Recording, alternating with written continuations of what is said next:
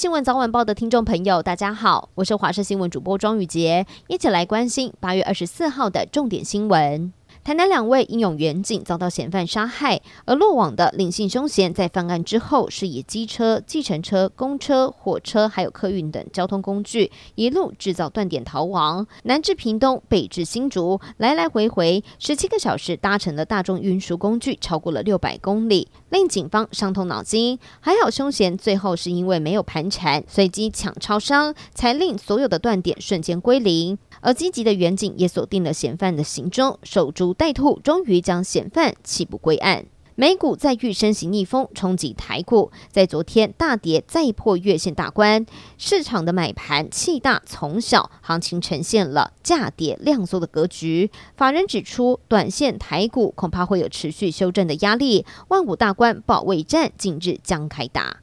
有网友在脸书社团贴出了农委会农业试验所的职缺，简章当中名列了两项求职的项目，单位都是蔬菜系，而其中有一个要求要是农业相关科系的硕士毕业，并且要有一年以上的相关经验，负责的是蔬菜系温室以及田园栽培管理和维护，并且要进行相关的授粉。调查还有资料分析，薪水是每一个月两万九千六百四十元，而另外一个职缺则是要求国中以上毕业，待遇是每一个月两万五千六百元，硕士毕业不到三万元的待遇，也让网友惊呼，真的是很惨的薪资。娱乐消息：由国际巨星鱿鱼游戏李正宰筹备四年，耗资超过了两百亿韩元，重金打造，首度自编自导自演，并且找来了同为青龙影帝的超级好朋友郑宇盛共同担纲演出的谍报大片《猎手密令》。这个礼拜在韩国是再一次蝉联票房冠军，现在票房的累积已经来到了三百亿韩元。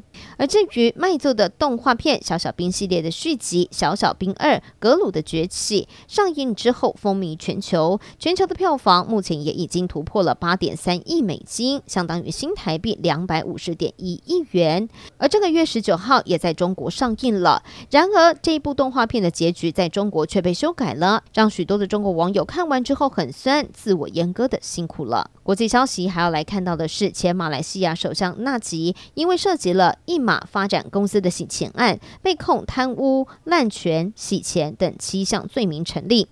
马来西亚联邦法院在八月二十三号做出了这个最后审判，驳回了纳吉所提出的最终上诉与延迟审讯的要求。五名法官一致维持罪成裁决，并且要求要立即入狱。纳吉也成为了马来西亚建国以来第一位被监禁的前首相。最后带您关心天气的消息，中央气象局发布了豪雨特报，今天在台东县、恒春半岛会有局部的大雨跟豪雨发生的机会，请要密切注意瞬间的大雨，还有雷击与强阵风。而至于在东半部地区，还有西南部的近海，也有可能会有三到四米的浪高。至于明天之后，在东半部地区的午后，要留意会有短暂的雷阵雨发生，中部以北地区雨势会比较大。而另外，中央气象局长郑明典在脸书表示，今年的七月雨来的比较小，相当极端。从大水库的立线图看得很清楚，若是接下来没有台风雨的灌注，那么十月份在中南部地区恐怕又要进入到新一轮的枯水期。